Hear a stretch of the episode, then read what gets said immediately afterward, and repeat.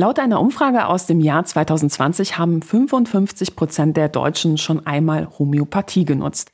Andere Umfragen deuten aber darauf hin, dass viele gar nicht so genau wissen, wie Homöopathie eigentlich funktioniert oder besser gesagt, wie es angeblich funktionieren soll. Genau darüber möchte ich heute mit der Ärztin und Autorin Nathalie Grams-Noppmann sprechen. Sie hat früher einmal selbst als Homöopathin praktiziert, dem Ganzen aber inzwischen abgeschworen. Heute sagt sie, Homöopathie wirkt nicht über den Placebo-Effekt hinaus. Herzlich willkommen beim Denkangebot Podcast. Mein Name ist Katharina Nokun und unser Thema heute lautet Homöopathie wirkt nicht über den Placebo-Effekt hinaus.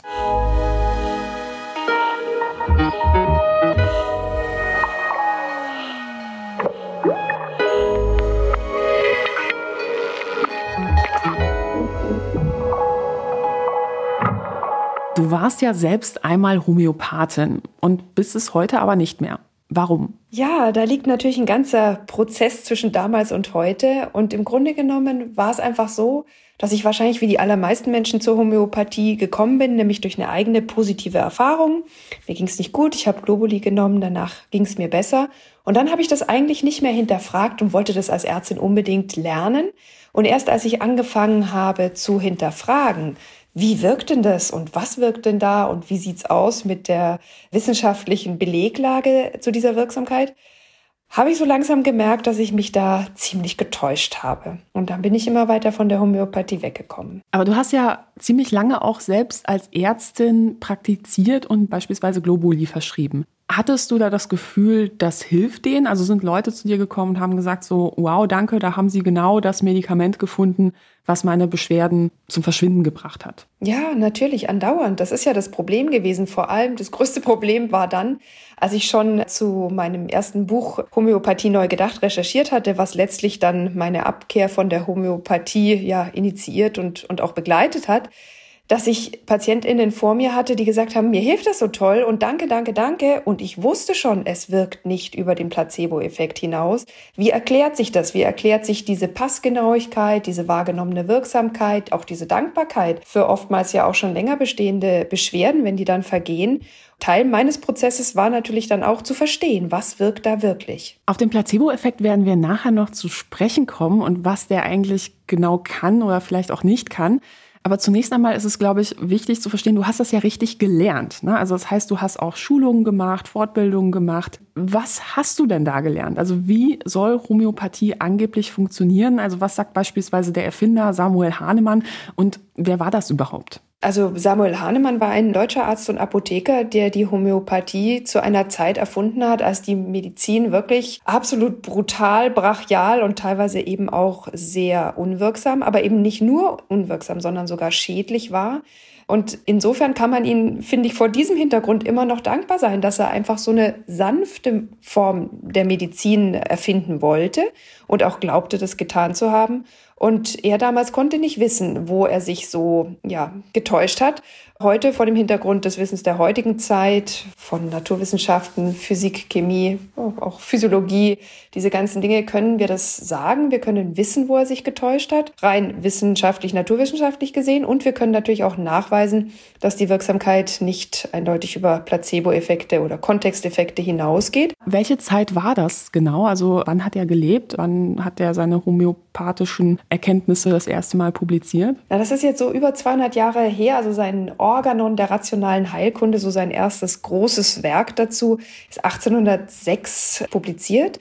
1810, so um die Zeit, war dann so, ja, der, der größte erste Welle der Homöopathie. Und damals wie heute gab es natürlich KritikerInnen, aber die Idee ist schon ganz schön rumgekommen, das muss man schon sagen. Und was er anders machen wollte, und ich finde, das kann man ihm nicht verdenken, ist, dass er gesagt hat, ah, wie funktioniert eigentlich dieses ganze Körperding, das konnte man sich ja damals noch nicht erklären. Man wusste noch nichts von Bakterien, von Viren, von Botenstoffen, Hormonen, diese ganzen Dinge im Körper oder auch krankmachende Dinge außerhalb des Körpers. Also man hat ja auch an diese vier Säfte-Lehre geglaubt. Also man hat dann quasi gesagt, so egal was du hast, du hast auf jeden Fall einen Saft zu viel oder zu wenig, was dann darauf hinausgelaufen ist, dass man halt entweder Brechkuren, ja. äh, Scheißkuren auf gut Deutsch gesagt gemacht hat, Schwitzkuren oder eben Aderlass. Ja, oder Quecksilber. Ja. Was halt bei einer gekränkten Person halt durchaus auch mal tödlich verlaufen kann. Absolut. Deswegen sage ich, das war eine brutale Medizin, die auch wirklich schädlich war. Und er hat sich gedacht, ah, aber dieses ganze feine Zusammenspiel im Körper, das muss irgend so eine Art feinstoffliche Energie, Dynamis hat er es genannt oder ja, Lebenskraft sein. Und das war auch nicht ungewöhnlich für die Zeit. Diese Vis Vitalis, das war so ein ganz üblicher Gedanke. Also er war da jetzt auch nicht irgendwie so ganz weit ab von der üblichen Lehrmeinung.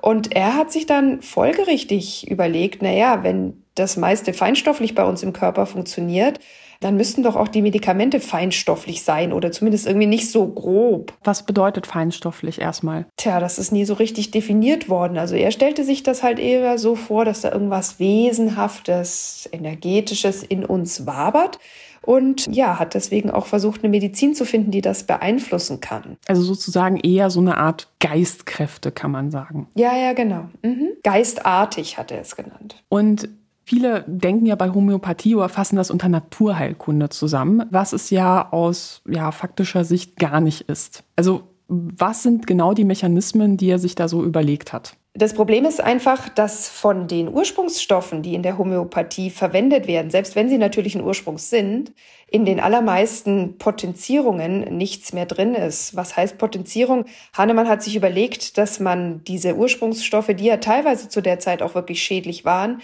ganz stark verdünnt, aber eben nicht nur verdünnt, sondern er stellte sich vor, wenn man die sehr federnd auf rhythmisch auf eine Unterlage klopft und sich dann quasi so eine Verwirbelung in diesem Wasser bildet, mit dem man verdünnt, dass dann so was Geistartiges, Wesenhaftes entsteht. Und je höher die Verdünnungsstufe ist, umso höher wird dieser geistartige Anteil und umso besser sollte die Homöopathie wirken.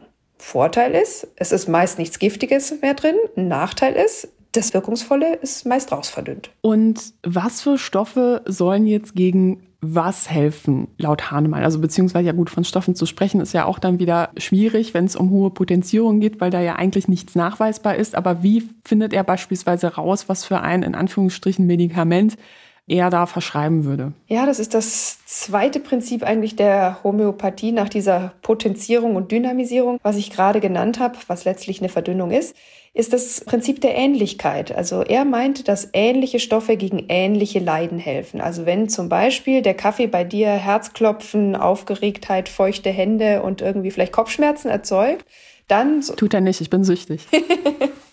Schlecht für die Homöopathie, die soll dadurch angeblich unwirksam werden. Nein, wirklich? Mhm, das ist wahr. Oh Gott. Kaffee, also Menthol, Zahnpasta zum Beispiel, alle stärkeren Gerüche. Was? Zahnpasta? Ja.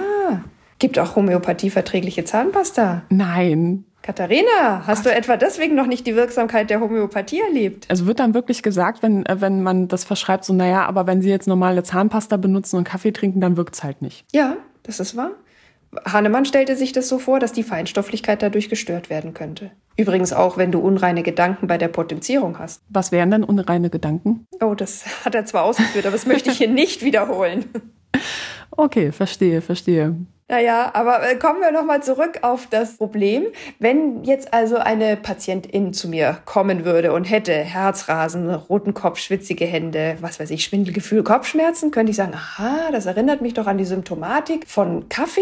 Also würde ich ihr Coffea in einer homöopathischen Potenz geben, weil die Symptome ähnlich sind dem, was das Mittel erzeugt, wenn man es sozusagen in einer nicht verdümpften Form gibt. Hahnemann hat das ja sozusagen an einem Eigenexperiment entdeckt und dieses Eigenexperiment ist aber durchaus mittlerweile umstritten. Ja, das war eigentlich so, dass das allererste Experiment, das zum Gedanken der Homöopathie geführt hat, quasi schon eine Selbsttäuschung war. Oder jedenfalls lässt sich das in der Rückschau so vermuten.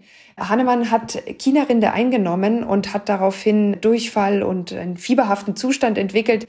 Fieber galt damals noch nicht unbedingt als Temperaturerhöhung, sondern einfach als krankhafter Zustand und hat sich gedacht, Mensch, das erinnert mich irgendwie an Malaria-artige oder ähnliche Symptome.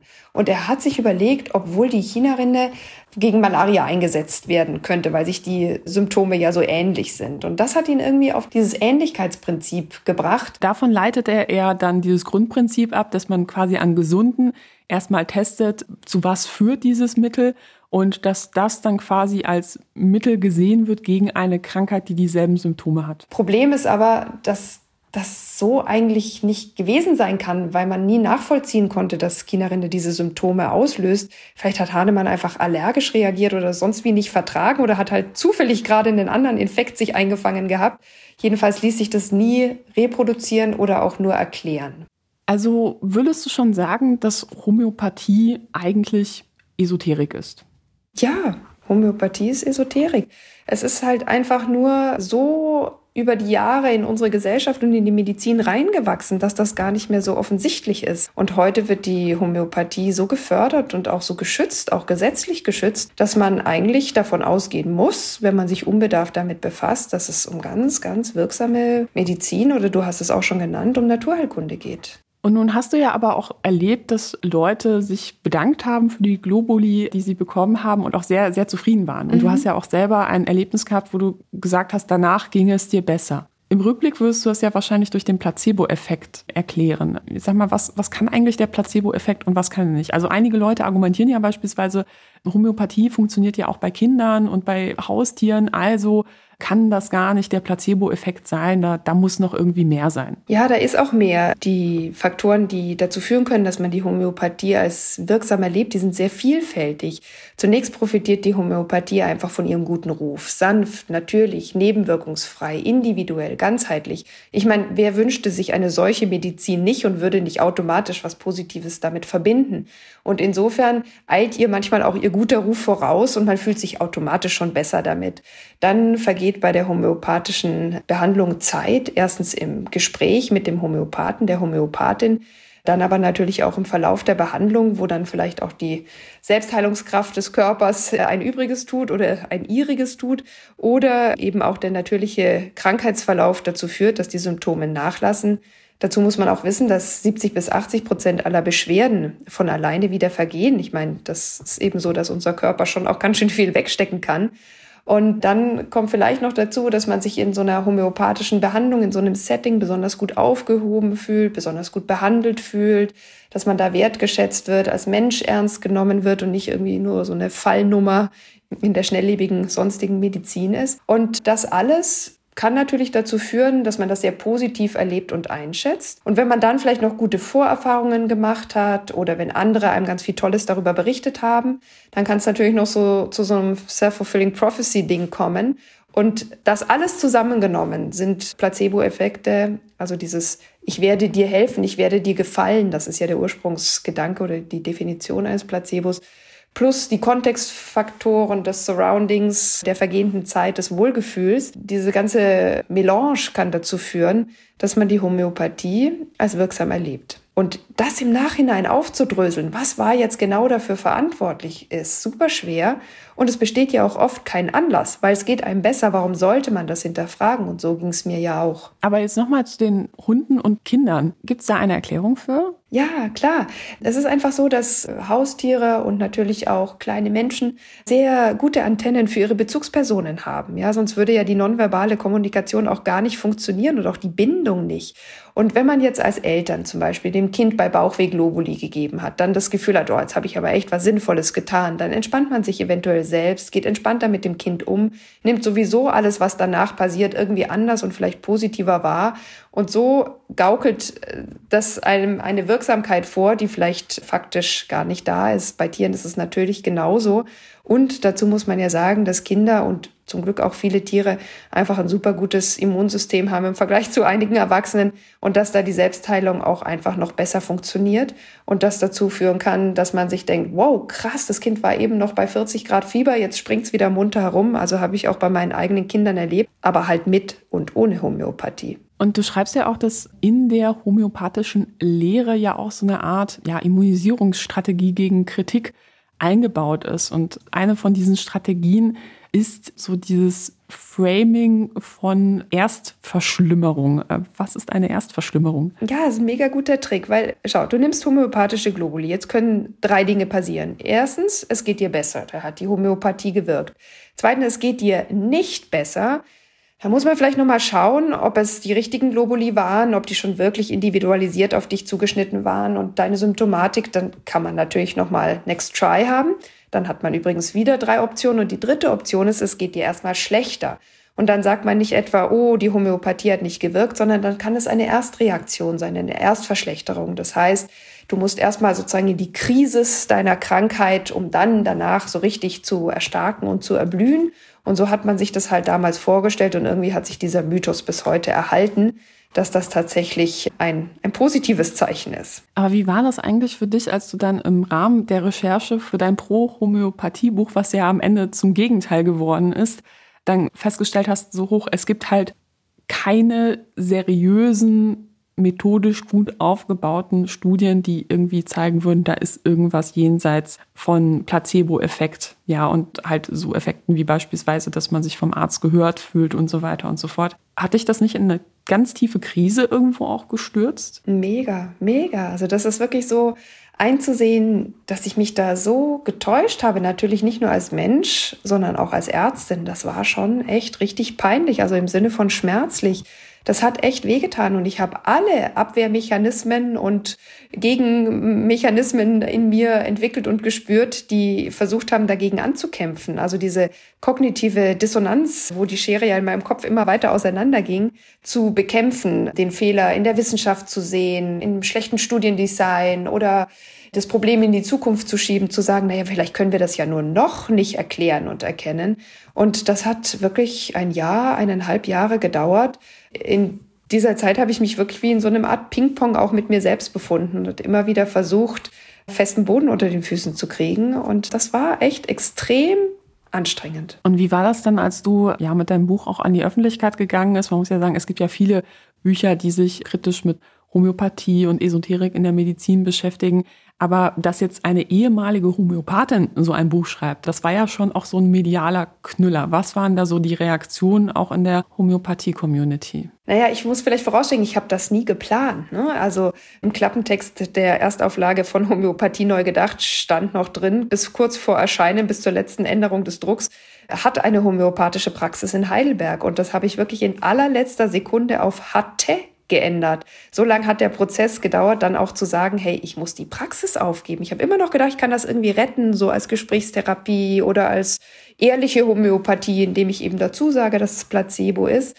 Das heißt, ich habe mich zu dem Zeitpunkt, als das Buch erschien, noch überhaupt nicht als ehemalige Homöopathin gesehen, sondern eigentlich noch als mitgehangen, mitgefangen Homöopathin und habe gedacht, naja, ich schicke das jetzt mal ein paar Kolleginnen, ja, ich war gut vernetzt und dann setzen wir uns alle mal an den runden Tisch und sprechen mal drüber, was wir denn mit der Homöopathie jetzt machen, weil wir wollen doch alle das Gleiche, wir wollen gute Medizin für unsere Patientinnen, wir wollen doch irgendwie was bewirken. Und wenn das wirklich nur Placebo ist, meine Güte, was machen wir damit? Ja, gerade wenn es immer noch PatientInnen gibt, die sagt, oh, vielen Dank, hat mir super geholfen. Und da bin ich ja echt gegen die Wand gelaufen. Ich war so krass naiv, dass ich dachte, man könnte darüber sachlich und gemeinschaftlich sprechen. Und das, was passiert ist, war wirklich, dass mir eigentlich überall die Tür vor der Nase zugeklatscht wurde, bis hin zu echtem Hass, bis hin zu Morddrohungen, bis Morddrohung. hin zu allem, was du sicherlich auch kennst. Und ich war so, weißt du, ich war nicht vorbereitet darauf, weder auf den medialen Rummel noch auf diese Hassreaktionen. Ich war da wirklich so, wow, okay, damit habe ich nie gerechnet. Von daher, es war vielleicht ein medialer Coup, aber er war nie so gedacht und er war wirklich nicht angenehm. Und wie haben deine Patienten darauf reagiert? Also hast du an deine Praxis insgesamt zugemacht oder gesagt, so, naja, also ihr könnt gerne für eine normale Behandlung zu mir kommen, aber Globulis gibt es bei mir nicht mehr. Nee, ich hatte tatsächlich zu dem Zeitpunkt eine Praxis rein für Homöopathie und Naturheilkunde. Natürlich kann ich mir auch Laborbefunde anschauen, aber ich hätte jetzt selbst kein Labor erhoben oder sowas. Ja, ich hatte auch sonst keine Diagnostik da. Ich hatte mich ehrlich gesagt, als ich gemerkt habe, oh, mein Buch nimmt eine Richtung, damit kann ich nicht mehr behandeln und irgendwie mit gutem Gewissen Patientinnen Homöopathie als Medizin anbieten, habe ich mich, ich war damals schwanger mit unserem dritten Kind, habe ich mich sozusagen in die Babypause schon ein halbes Jahr vorher gerettet. Das heißt, die Praxis war schon zu, aber ich hatte fest geplant, sie wieder aufzumachen. Und zu dem Zeitpunkt, wo das Buch rauskam, war dann klar, okay, ähm, ich mache die nie wieder auf. Und das habe ich natürlich Patientinnen dann auch geschrieben und habe gesagt, wenn sie darüber sprechen möchten, über diesen Prozess und kläre gerne auf, bin sehr gerne bereit, das zu erklären, habe einen Brief geschrieben oder Mail. Und einige Patientinnen haben das Gespräch gesucht. Manche haben auch das Buch dann gelesen. Andere haben mich nie wieder auf der Straße begrüßt, weil das sicherlich auch, finde ich, total verständliche Enttäuschung war, wenn die eigene Ärztin so eine Kehrtwende hinlegt. Die haben mir ja auch Vertrauen geschenkt.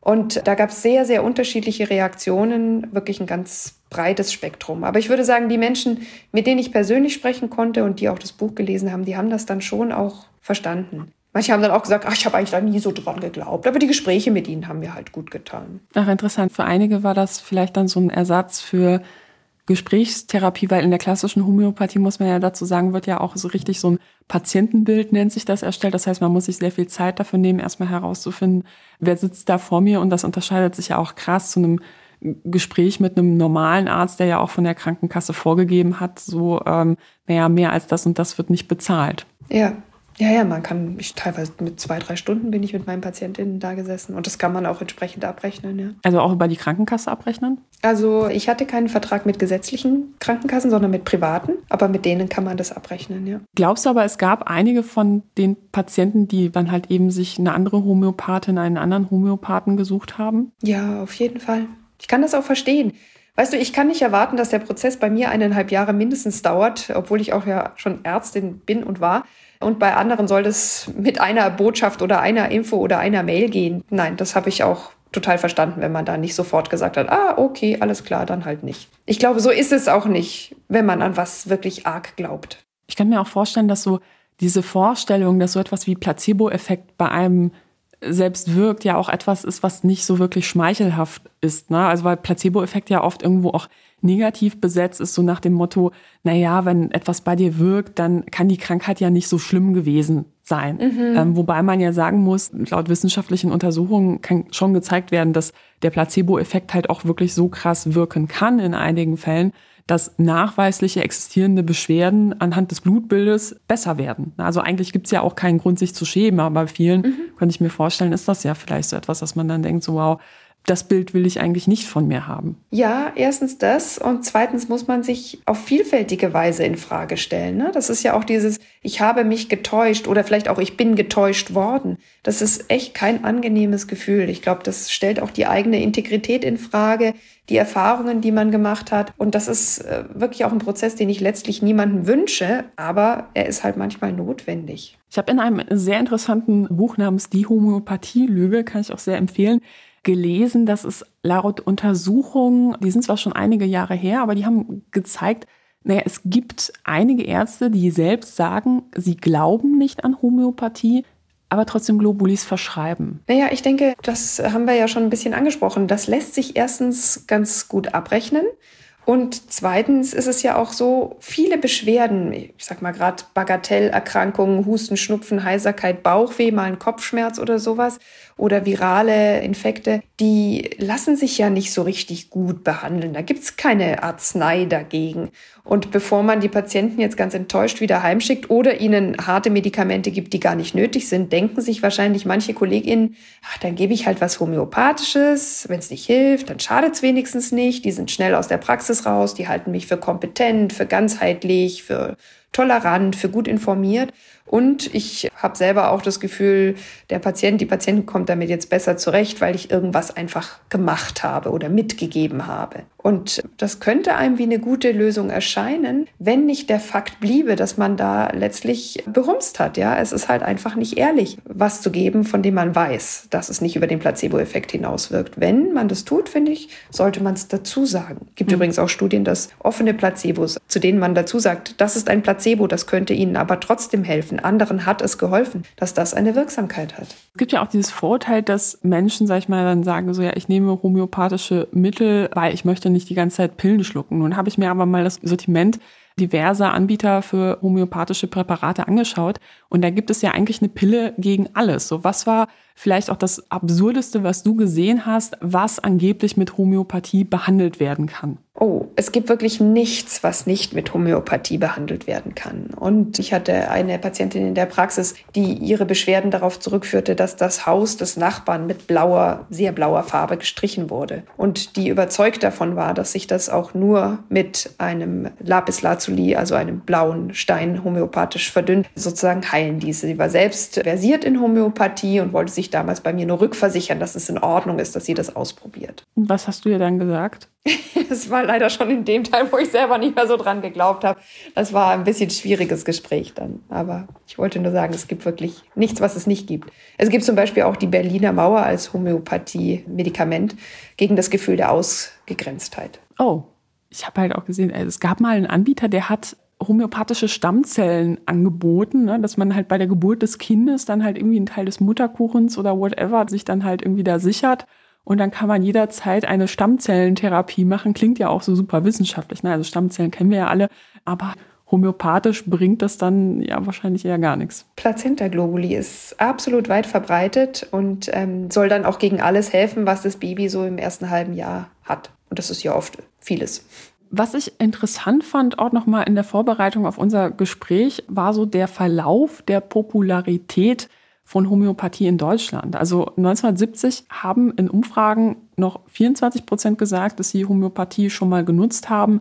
Laut Allensbach 2009 waren es dann aber schon 57 Prozent. Heute pendelt sich das dann bei unterschiedlichen Umfragen ja so auch um die 50 Prozent ein. Wie erklärst du dir das, dass Homöopathie in den letzten Jahren so populär geworden ist. Ja, das hat immer auch damit zu tun gehabt, wie gut war die Medizin, wie gut hat sie Menschen behandelt und versorgt. Man sieht zum Beispiel in den 90er Jahren so einen Peak, wo damals das DRG-System eingeführt wurde. Das war so ein neues Abrechnungsmodul sozusagen für vor allem Krankenhausbehandlungen, wo extrem auch an der Zeit gespart wurde und Menschen halt einfach, ich sag mal, ein bisschen früher aus dem Krankenhaus geworfen wurde, wenn sich es nicht mehr so gelohnt hat. Ich übertreibe ein bisschen, aber so konnte man das durchaus empfunden haben. Und da gab es dann wieder so einen Peak im Run auf die Homöopathie. Und das kann ich auch irgendwo nachvollziehen. Wenn man sich natürlich nicht gut behandelt fühlt in der normalen Medizin, macht man sich auf die Suche nach Alternativen. Und es gab auch immer wieder politisch Schübe. Zum Beispiel hat man in den späten 70er Jahren diese Privilegierung der Homöopathie im Arzneimittelgesetz eingeführt, die besonderen Therapierichtungen geschaffen. Das ist auch irgendwie so ein Unikum, was es sonst nirgendwo auf der Welt gibt. Und da erhalten zum Beispiel Homöopathiker oder auch Anthroposophiker den Status eines Arzneimittels, ohne dass sie nachgewiesen haben, dass sie so wirksam sind wie ein Arzneimittel, nämlich über den Placebo-Effekt hinaus. Und klar, das hat dann natürlich auch wieder zur Verbreitung beigetragen. Dann war es auch immer natürlich so ein bisschen so ein linksgrünes Ding, so oh, Bio, natürlich, alternativ, finden wir cool. Also gab schon so mehrere Gründe, warum das immer wieder Hochs hatte. Wie kommt das eigentlich, dass homöopathische Präparate in Apotheken erhältlich sind und nicht beispielsweise ja als eine besondere Form von Zucker in der Drogerie. Mm, ja, das liegt auch an dieser Sonderstellung im Arzneimittelgesetz oder liegt mit daran, weil dadurch ist es ein Arzneimittel und Arzneimittel müssen in der Apotheke und nur dort abgegeben werden, weil ja theoretisch auch der Apotheker, die Apothekerin erklären muss, was hat das für ein Schadenspotenzial oder was hat das für einen Nutzen. Ähm, das ist ja anders als einfach nur ein Zuckerl. Und leider ist es halt einfach zwar so geschehen, aber faktisch nicht begründbar, warum das auch immer noch so ist. Ich meine, klar haben vielleicht ApothekerInnen ein Interesse daran, dass die Homöopathie dort verbleibt, weil sie auch ganz gut daran verdienen können. Sind auch gern genommene Over-the-Counter-Produkte. Du nimmst was Richtiges, was vom Arzt verschrieben wird und dann kann man sagen, ach, nehmen Sie doch noch die Homöopathie hier dazu. Das schadet nicht, das hilft aber, glaube ich, ganz gut. Habe ich super Erfahrungen mitgemacht. Das kann man natürlich noch gut on top so ein bisschen verdicken. Insofern ist das ja so eine so eine Sache, die einfach wie so ein Tabu nicht angefasst wird. Aber eigentlich ist das nicht mehr begründbar. Ich finde, die Homöopathie müsste zumindest nicht hinten, da, hinter dem Tresen bei den Arzneimitteln positioniert sein, sondern vor dem Tresen bei den Hustenbonbons. Und Traubenzucker. Und Traubenzucker, genau. Das wäre dann so der Platz, der ihr eigentlich gebühren würde aber steht und hängt und fällt mit dem Status des Arzneimittels. Das Kernproblem ist die falsche Positionierung im Arzneimittelgesetz. Also wäre es nicht eigentlich möglich, dass ich beispielsweise sage, ich habe hier diesen super Kuchen, ja, der enthält sehr viel Zucker, aber auch homöopathische, geistartige Informationen. Das ist also ein Heilmittel. Könnte ich da irgendeine Lücke finden, damit ich Kuchen auch mit Notdienst und so weiter in Apotheken verkaufen könnte? Oder gibt es da irgendwelche Gremien, die mich da stoppen würden? Ja, ja, da gibt's einige Gremien. Du weißt ja, in Deutschland Gesundheitssystem, da gibt's immer Gremien, vor allem Gremien, die einen stoppen. Und das Problem ist, du müsstest zunächst mal natürlich ein zertifizierter Arzneimittelhersteller sein. Das ist ja nicht so, dass Arzneimittel irgendwie hergestellt werden dürfen, sondern da gibt es einfach ganz starke und ist ja auch richtig Richtlinien, Good Manufacturing Practice und so weiter. Und das heißt, du müsstest dann erstmal ein äh, anerkannter Arzneimittelhersteller sein. Du müsstest diesen Kuchen nach Arzneimittelvorschriften. Äh, ich schüttel den einfach. Ist ein Schüttelkuchen. Ja, wird, wird schon besser. Und bei der Homöopathie zumindest würdest du ja der besonderen Therapierichtung unterliegen. Da reicht's, wenn du den Erfahrungsbericht von ein paar Freundinnen, die den Kuchen auch super fanden, einreichst. Ja, hat geholfen gegen Trennungsschmerz, alles. Müsste durchgehen. Nur das mit dem Arzneimittelhersteller wird ein bisschen schwierig vielleicht. Also vielleicht könnte ich sogar Studien vorlegen, dass es über den Placebo-Effekt hinaus wirkt. Weiß ich nicht, Kuchen, Wohlbefinden, sind auch einige Vitamine drin. Mhm. Man nimmt auch zu. Aber sind da beispielsweise bei solchen Entscheidungen auch ähm, tatsächlich Hersteller von homöopathischen Produkten oder Verbände dann involviert, dass sie beispielsweise sagen würden, so, oh nein, das mit dieser Kuchenaktion, das ist jetzt eine Satire, die soll uns offensichtlich schlecht dastehen lassen. Ähm, das müssen wir jetzt aufhalten. Ja, das könnte ich mir durchaus vorstellen. Da sind die auch nicht verlegen um solche Aufhalteaktionen. Aber ja, ich glaube, es scheitert schon an einem anderen Punkt. Schade, schade. Ja, Kuchen im Notdienst, das, das wäre tatsächlich ein Traum. Aber würdest du sagen, es gibt eine richtige Homöopathie-Lobby, die eben auch dafür gesorgt hat, dass damals diese gesetzliche Grundlage geändert wurde und dass beispielsweise auch zunehmend immer mehr Krankenkassen sagen, wir übernehmen zumindest in Teilen homöopathische Behandlungen? Ja, man muss ja sagen, es gab immer auch Kritik an der Homöopathie, aber sie hatte vor allem immer sehr starke FürsprecherInnen und die sind auch über die Jahrhunderte, muss man ja schon fast sagen, politisch auch echt gut vernetzt und haben auch einen enormen Einfluss. Zum Beispiel diese Sonderpositionierung im Arzneimittelgesetz ist äh, durchaus Lobbyarbeit äh, zuzuschreiben.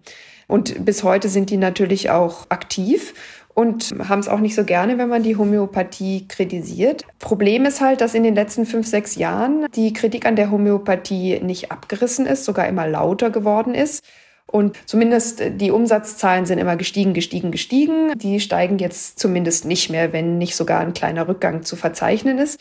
Und das, das macht natürlich nervös, wenn dein Geschäft davon abhängt. Stichwort nervös, wenn das Geschäft davon abhängt. Du hast ja auch juristische Erfahrungen durchaus mit Homöopathie-Befürwortern gemacht nach der Veröffentlichung deines Buchs. Wie war das? Das war gar nicht so sehr nach dem Buch, sondern nach einem Interview, in dem ich gefragt wurde, sozusagen, da kommt eigentlich dieser Satz, Homöopathie wirkt nicht über den Placebo-Effekt hinaus her. Das hat damals ein Homöopathiehersteller sehr gestört der sagte, nein, nein, wir haben ja einfach auch Präparate, die wirksam sind und überhaupt, so einfach könnte man das nicht sagen. Und die wollten mir untersagen, dass ich sowas sage wie Homöopathie wirkt nicht über den Placebo-Effekt hinaus. Und ja, dann habe ich damals gesagt, nee, das lasse ich mir nicht nehmen. Und ja, das wurde dann, nachdem Jan Böhmermann das auch in einer seiner äh, äh, Folgen aufgegriffen hat, so ein so ein, wie soll man sagen, so ein bisschen Desaster. Aber also auf meiner Seite war es eher lustig. Also ist es dann halt auch zu einem Rechtsverfahren äh, gekommen oder blieb es bei der Drohung? Ich glaube oder ich vermute, dass selbst wenn die das Verfahren damals gewonnen hätten, das einfach trotzdem voll der Supergau gewesen wäre. Deswegen nein, es wurde nie ein Verfahren angestrengt. Ich habe von der Firma nie wieder was gehört. Und vor einigen Monaten ist ja was ganz Interessantes passiert. Da waren ja in zahlreichen Zeitungen bundesweit plötzlich ganzseitige Anzeigen drin. Die wurden von der DHU, der Deutschen Homöopathieunion, geschaltet und da wurde für Impfungen geworben. Wie kam es dazu? Durch sehr viel Geld. Nein, wie es dazu kam, ich, ich weiß es nicht. Ich kann es nur vermuten. Und äh, auch HomöopathInnen hatten da durchaus ihre Vermutungen, weil es ist ja, denke ich, mittlerweile bekannt, dass Homöopathinnen oder auch Anthroposophinnen durchaus so ein konfliktäres Verhältnis zum Impfen haben und auch zu den neuen mRNA-Impfstoffen im Besonderen haben. Und dass nicht alle da jetzt besonders impfbefürwortend sind. Gibt es übrigens auch eine neue Erhebung der Uni Regensburg, die diese Vermutung wissenschaftlich stützt, dass Homöopathie-Glaube durchaus auch mit Impfskepsis verbunden sein kann. Und ich nehme an, dass durch den Regierungswechsel und auch durch unseren neuen Gesundheitsminister Karl Lauterbach, der ja ein erklärter Homöopathie-Gegner ist, sich die Hersteller da so ein bisschen greenwashen oder whitewashen wollten und sagen wollten, hey, Moment mal, wir sind voll auf der Seite der Wissenschaft. Ihr könnt uns nicht per se vorwerfen, dass wir hier nur unsere Zuckerpillchen verkaufen wollen. Und das hat unter HomöopathInnen durchaus zu großem Unmut geführt.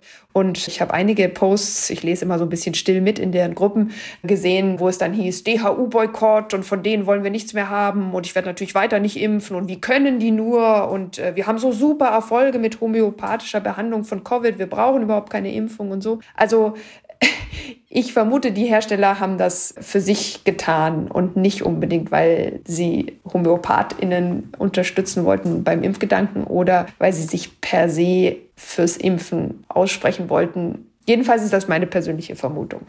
Es gab da ja auch so eine ganz interessante Begründung der DHU. Ich zitiere mal jetzt daraus. Medizin ist keine Glaubenssache. Medizin ist eine Erfahrungswissenschaft. Bei der Auswahl der geeigneten Behandlungsmethode berücksichtigt sie Erfahrung genauso wie wissenschaftliche Erkenntnisse. Erfreulicherweise steht uns heute eine große Bandbreite unterschiedlicher Therapieansätze und medizinischer Möglichkeiten zur Verfügung. Von Homöopathie über Impfung bis hin zu technisch anspruchsvollen Operationen. Was hältst du von dieser Aussage? Ich finde das irgendwie richtig gut, weil es ist so, es ist so, äh, wie soll man sagen, es ist so die eierlegende Wollmilchsau. Ne? Also erstens Homöopathie ist natürlich das eine Spektrum der Medizin, das andere sind dann technisch versierte Operationen und es muss natürlich auch abgehoben werden auf Erfahrungswissenschaft weil die evidenzbasierte Medizin der Homöopathie halt leider eine Absage erteilt. Erfahrungswissenschaft heißt dann einfach so, ich habe gehört oder ich kenne jemanden, bei dem hat das funktioniert. Naja, das ist halt das, wie Erfahrungswissenschaft dann gerne so dargestellt wird. Ich kenne drei Leute, denen hat's geholfen, also haben die positive Erfahrung gemacht. Das ist doch gleichwertig wie, keine Ahnung, ein anderer wissenschaftlicher Beleg. Aber so funktioniert's halt nicht. Evidenz entsteht dann, wenn man Erfahrungen in großer Menge systematisch und objektiv auswertet unter Vergleich vergleichbaren Bedingungen auch gegenüber einem Placebo. Also halt alles das, was gute klinische Studien ausmacht. Und dann ist es eben nicht mehr die Einzelerfahrung, die sozusagen das Sagen hat über die Gesamtevidenz. Und das ist bei der Homöopathie halt leider eindeutig. Meine Güte, ich würde es mir auch anders wünschen. Aber es ist eben so, dass je besser und je größer und je unabhängiger und je objektiver die Studien gemacht sind, auch je besser von ihrem Studiendesign her, umso weniger zeigt sich halt ein eindeutiger Beleg über den Placebo-Effekt hinaus. Jetzt bin ich bei Recherchen zum Thema Impfgegner in den letzten Monaten auch auf ein sehr interessantes Phänomen gestoßen, und zwar auf Nachrichten von Heilpraktikern, die dafür werben, Impfungen homöopathisch auszuleiten. Was zur Hölle ist das? Das ist leider verbreiteter, als du vermuten möchtest. Also auch schon vor Corona? Ja, ja, ja. Impfungen ausleiten, großes Heilpraktiker-Tätigkeitsfeld. Gibt's aber auch bei Ärztinnen. Also man geht halt davon aus, dass die Impfung Gift ist oder zumindest sehr giftige Anteile enthält und dass die, wenn man denn jetzt schon sozusagen sich hat impfen lassen, großer Seufzer in Klammern, dass man wenigstens das und die schädliche Wirkung der Impfung abmildern kann oder sogar ausleiten kann, indem man das irgendwie macht. Entweder wieder homöopathisch, gibt auch noch einige andere Verfahren. Und ja, man verspricht sich davon, dass dann halt quasi nur die Wirksamkeit der Impfung übrig bleibt. Was nehmen die dann? Nehmen die dann einfach Globulis oder trinken die irgendwas? Oder? Also es gibt unzählige Methoden, sozusagen Giftstoffe auszuleiten oder schädliche Medikamenten oder Impfwirkungen, Nebenwirkungen auszuleiten. Und da sind die Homöopathinnen bei Weitem nicht die einzigen, die sich da Gedanken gemacht haben. Aber wenn man das mit der Homöopathie machen möchte, dann gibt es verschiedene Globuli, die dagegen helfen sollen. Und es wurde teilweise auch versucht, zumindest, das über den homöopathisch aufbereiteten Impfstoff zu machen, weil Ähnliches mit Ähnlichem soll dann halt dazu führen, dass das sich irgendwie verbessert. Das hat ja auch zu einem großen Skandal geführt, als bekannt wurde, dass es da eine Apotheke gab in Deutschland, die offensichtlich homöopathische Impfungen verkauft hat. Also ne, die Apotheke hat dann auch argumentiert, nein, wir wollen damit nicht Leuten irgendwie äh, suggerieren, sie könnten das jetzt nehmen und wären geimpft, sondern das ist quasi nur, um das auszuleiten. Und der Skandal lag auch darin, dass das zu einer Zeit war, wo Impfungen durchaus knapp waren, wobei die Apotheke dann auch behauptet hat, so, naja, das sind halt eben Reste, die wir da genommen haben. Trotz allem, ja, natürlich fragwürdig, wenn solche Produkte verkauft werden, wie ich finde, und damit sozusagen halt auch ein Stück weit versuchen, diese Seriosität von Impfungen für sich zu vereinnahmen. Ja, total. Wobei ich immer noch sagen muss, ist es mir lieber, jemand glaubt, dass man Impfnebenwirkungen ausleiten könnte und lässt sich impfen, als jemand behauptet, man könne homöopathisch impfen, indem man ein Produkt verwendet, in dem ganz bestimmt nichts mehr drin ist, was annähernd einem Impfstoff gleichkommt und was dann tatsächlich auch eine Schutzwirkung erzielen könnte. Also dann lieber ausleiten, dann ist man wenigstens geimpft. Du hast ja gerade auch ein neues Buch rausgebracht mit dem Titel Was wirklich wirkt. Worum geht's da? Naja, ich habe äh, sozusagen ja jetzt einen langen Prozess hinter mir und habe ja früher auch nicht nur an die Homöopathie geglaubt. Ich habe ja auch traditionell chinesische Medizin gemacht, also sowas wie Akupunktur. Gibt's da eigentlich Studien zu? Ja, steht auch im Buch drin. Erzähl mal. äh, ja, ach Gott, das ist, da müssen wir, Katharina, müssen wir einen eigenen Podcast zu machen. Das ist ein Riesenthema. Okay. Aber ich sag mal sowas, die Akupunktur ist am wahrscheinlichsten so etwas wie ein theatralisches Placebo. Da passiert ganz viel, was Exotisches. Nadeln werden gesetzt, es gibt Meridiane, da fließt eine Energie. Ich darf dann 20 Minuten entspannt auf einer Liege liegen und dann, wow, merke ich irgendeinen tollen Effekt. Also da passiert ganz viel, was einem suggeriert wird. Und das scheint, egal wohin man die Nadel sticht, durch den Akt des Nadelns irgendeine Art von Placebo-Effekt auszulösen. Aber mehr ist es wahrscheinlich nicht. Und worum geht es noch in dem Buch? naja, ich habe ja auch an die Osteopathie geglaubt. Was ist Osteopathie? Osteopathie ist Homöopathie mit den Händen, sage ich jetzt mal ein bisschen überspitzt. Das soll quasi den Energiefluss in deinem Körper wieder harmonisieren. Also zum Beispiel in deinen Knochen oder in, ja, dein, wie auch immer, in, in deinen Organen. Okay. Neben all diesen Dingen habe ich einfach auch viel meditiert, habe Yoga gemacht, habe äh, naturheilkundliche Präparate eingenommen und habe eben gemerkt, uh, an vielen diesen Dingen, an die ich früher geglaubt habe, ist wie bei der Homöopathie nicht so viel dran. Also vieles davon wirkt nicht wirklich. Und das hat mich einfach interessiert. Und vielleicht war mir irgendwann die Homöopathiekritik alleine auch zu fad, so dass ich das ein bisschen ausgeweitet habe. Aber was mir vor allem am Herzen lag, war, dass Menschen vielleicht nachvollziehen können, dass wenn man über irgendein Verfahren XY urteilt und sagt, das wirkt halt nicht, dass man das nicht sagt, weil man jetzt irgendwie persönlich was dagegen hat oder weil man alles, was alternativ ist, blöd findet, sondern dass es in der Medizin Prinzipien gibt oder auch Methodiken gibt, wie man herausfindet, was wirklich wirkt. Und wenn man das, glaube ich, verstanden hat, dann kann man vielleicht sich durch diese Urteile weniger angegriffen fühlen und es mehr sachlich beurteilen. Und das ist eigentlich der Hintergrund von dem Was wirklich wirkt Buch. Erstmal zu verstehen, wie kommt man denn da drauf in der Medizin? Warum ist man so krass am Homöopathie bashen? Warum lässt man die nicht einfach in Ruhe? Warum kann man da so krass drüber urteilen? Und ist es wirklich ein krasses Urteil oder ist es halt einfach ein wissenschaftlicher Fakt, dass man sagt, na, es wirkt halt nicht über den Placebo-Effekt hinaus. Wenn du das trotzdem für dich in Anspruch nehmen möchtest, kannst du das gerne tun. Aber der Fakt ändert sich sozusagen nicht. Egal wie du das findest. Wobei ich ja sagen muss, ich habe auch selber mal Yoga gemacht. Das war eine super Session. Ich bin nämlich am Ende immer eingeschlafen bei so einer Meditation. Ich habe aber tatsächlich niemals gedacht, dass es irgendwelche übernatürliche Energien in mir zum Fließen bringen will, sondern ich dachte einfach so, naja, ein bisschen Rückenmuskulatur ähm, stärken, wenn man den ganzen Tag am Schreibtisch sitzt. Also würdest du auch sagen, es gibt so Sachen, wo du sagst, eine gewisse Wirkung haben die, aber vielleicht halt nicht das, was der eine oder andere Yoga-Lehrer, also meine war halt auch so ein bisschen spirituell, glaube ich, unterwegs. Ich weiß es nicht genau, aber sie hatte da halt auch so ja. Buddha-Statuen und, so Bücher im Regal stehen. Und ja. also wirst du dann halt auch sagen, ja, also wenn man das so meint, ist es halt vielleicht auch ganz okay, wenn Leute das nutzen. Nee, es gibt wirklich auch Sachen, die wirklich wirken, die aus dem sogenannten alternativen Spektrum kommen und Yoga gehört wirklich dazu. Ich meine, es braucht vielleicht nicht diesen spirituellen, esoterischen Überbau, aber dieses konzentrierte Atem-Bewegen-Ding, das ist auf jeden Fall was, was gut tun kann. Dafür gibt es auch Studien. Und was noch? Naturheilkundliche Produkte, da ist immerhin in den meisten Dingen noch ein Wirkstoff drin. Vielleicht ist das nicht immer super gut untersucht, aber da ist zumindest eine potenzielle Wirksamkeit da. Auch bei der Osteopathie sieht man bei vereinzelten Krankheitsbildern, wenn man eine besondere Form der Osteopathie anwendet, dass es da leichte Hinweise gibt, dass es vielleicht doch helfen könnte. Und so ist es auch bei anderen Dingen. Aber es gibt halt auch Sachen, wo man ganz klar sagen muss, ey, da müssen wir nicht mehr diskutieren. Da ist es eindeutig. Das wirkt wirklich nicht. Nun sagen ja einige Leute, naja, wenn ich halt irgendwie Schüssler Salze zum Einschlafen nimmt oder Bachblütenextrakte oder Globuli, dann schadet das ja niemanden. Würdest du das auch so sehen oder wirst du schon sagen, naja, selbst in solchen Anwendungsszenarien kann das sozusagen erster Schritt in eine, ja, vielleicht langfristig gefährliche Richtung sein. Es ist ja klar, in den allermeisten Globuli ist nichts mehr drin, was schaden könnte. Also ein direktes Schadenspotenzial sehe ich da nicht.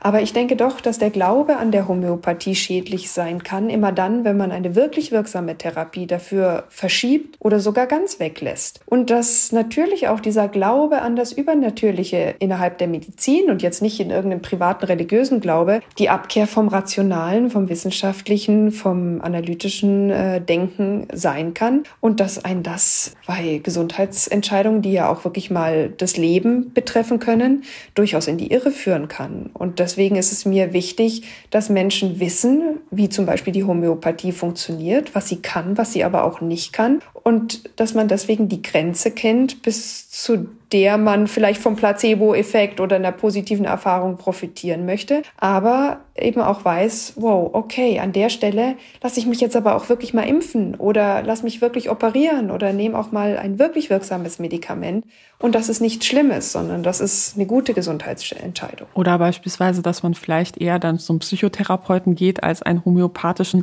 Extrakt der Berliner Mauer gegen Trennungsschmerz beispielsweise zu nehmen. Klar, psychische Erkrankungen auch ganz, ganz wichtig. Eine Depression ist auch eine mitunter tödliche Diagnose. Das darf man einfach nicht vergessen. Das ist kein Pille-Palle. Und deswegen habe ich auch damals gesagt, nee, ich kann jetzt nicht so eine Art Psychotherapie Leid oder Gesprächstherapie anbieten. Einfach nur, weil ich das gerne möchte. Ich bin dafür nicht ausgebildet. Ich bin keine Psychologin. Und ähm, das war der Grund, deswegen auch die Praxis dann nicht als so Gesprächspraxis Plus anzubieten oder vorzuführen. Da wirst du schon sagen, dass der ein oder andere tatsächlich in deine Praxis auch deshalb gekommen ist, weil man vielleicht dachte, so, naja, ich, ich will mich selber nicht als psychisch krank sehen, ich will mir selber nicht eingestehen, dass ich eigentlich jemanden brauche, der mich mal einfach mein Leid klagen kann, der mir zuhört. Und deshalb gehe ich vielleicht lieber zu Homöopathen statt ähm, zu einem Psychotherapeuten. Also ich muss sagen, ich mag solche Pauschalisierungen nicht, aber das waren durchaus viele Männer, die mit einem Heuschnupfen oder überhaupt mit einem Kopfschmerz oder einem Rückenschmerz kamen und die dann nach einem längeren Gespräch einfach haben durchscheinen lassen, dass sie eigentlich wegen was ganz anderem da sind oder vielleicht auch von ihrer Frau geschickt worden sind oder so. Das war relativ häufig. Und ich glaube auch, das war vielleicht ein guter Teil an, an der damaligen Behandlung, die ich anbieten konnte, dass durch so ein Gespräch, was unter dem Titel Homöopathie lief, vielleicht manche auch die Angst vor diesem Gespräch an sich verloren hat. Und ich habe oft auch an Psychotherapeutinnen oder Psychologinnen überwiesen äh, oder halt gebeten, da vielleicht auch mal vorbeizuschauen. Das hat erstaunlich oft funktioniert. Und im Nachhinein bin ich darüber sehr froh, weil das vielleicht auch diese Hürde ein bisschen abgebaut hat, die natürlich und leider immer noch auf psychischen Erkrankungen liegt. So eine Art Stigma. Nun gibt es ja viele Krankenkassen, die Homöopathie ganz übernehmen oder zumindest zuzahlen. Und vor einiger Zeit ging auch durch die Medien, dass die Techniker Krankenkasse den Kunden zwar erlaubt, Zusatzleistungen wie Homöopathie abzuwählen. Das Problem war aber, dass das nur in so einem Komplettpaket ging, wo man dann halt auch mit abwählen würde, dass man beispielsweise eine Fahrtkostenhilfe bekommt, wenn es drauf ankommt, oder aber Vorsorgekuren für Mütter und Väter ähm, oder künstliche Befruchtung. Und ich gehe mal stark davon aus, du bist grundsätzlich dagegen, dass Krankenkassen da überhaupt etwas zu solchen Behandlungen zu zahlen, vor allem vielleicht solange halt andere Sachen wie Brillen und so etwas nicht voll finanziert werden. Aber was für Reformen würdest du dir abseits davon auf politischer Ebene, aber vielleicht auch bei den Krankenkassen wünschen? Ja, ich finde es ein Unding, dass Krankenkassen aus Marketinggründen immer noch für die Homöopathie erstatten und damit ja natürlich auch suggerieren, da müsse irgendwas dran sein, weil natürlich jeder Mensch weiß, wie arg Krankenkassen sparen müssen. Wenn sie immer noch Geld für Homöopathie übrig haben, dann suggeriert das natürlich, dass an der Homöopathie irgendwas dran sein muss, wenn man daran so festhält. Das halte ich für das absolut falsche Signal. Und ich finde auch, die Mittel sind knapp, sind bestimmt auch durch die Pandemie noch mal knapper geworden. Wir müssen die nicht für Unwirksames rauspulvern, auch wenn die Kosten für die Homöopathie sicherlich nicht so arg hoch sind. Aber davon abgesehen würde ich mir tatsächlich wünschen, und das wünsche ich mir auch von der neuen Regierung, insbesondere auch von unserem neuen Gesundheitsminister, dass tatsächlich diese Privilegierung im Arzneimittelgesetz wegfällt, weil dann fällt auch alles andere weg, was einfach diese Schieflage in der Homöopathie erzeugt. Das ist sowas von überfällig. Das Einzige, was ich immer noch gerne dazu sage, ist, dass man ja nicht unbedingt gegen was ist, wenn man all diese Verfahren und Mittel kritisiert, sondern das, was mich wirklich motiviert, ist für eine gute Medizin zu sein, für Aufklärung zu sein und dafür, dass die Menschen die Informationen haben, die sie brauchen, um eine gute eigene Entscheidung zu treffen. Es wird einem ja nichts vorgeschrieben, es wird nichts verboten, sondern es soll einfach nur befähigen, für sich selbst gut zu entscheiden. Nathalie, vielen Dank, dass du dir die Zeit genommen hast, mit mir über dieses Thema zu sprechen.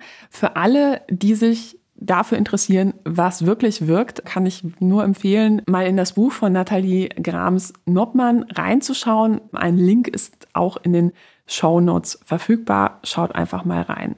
Ja, und damit verabschiede ich mich auch schon von dieser Folge vom Denkangebot Podcast. Ich würde mich sehr freuen, wenn ihr dem Podcast eine Bewertung auf der Plattform eurer Wahl dalasst.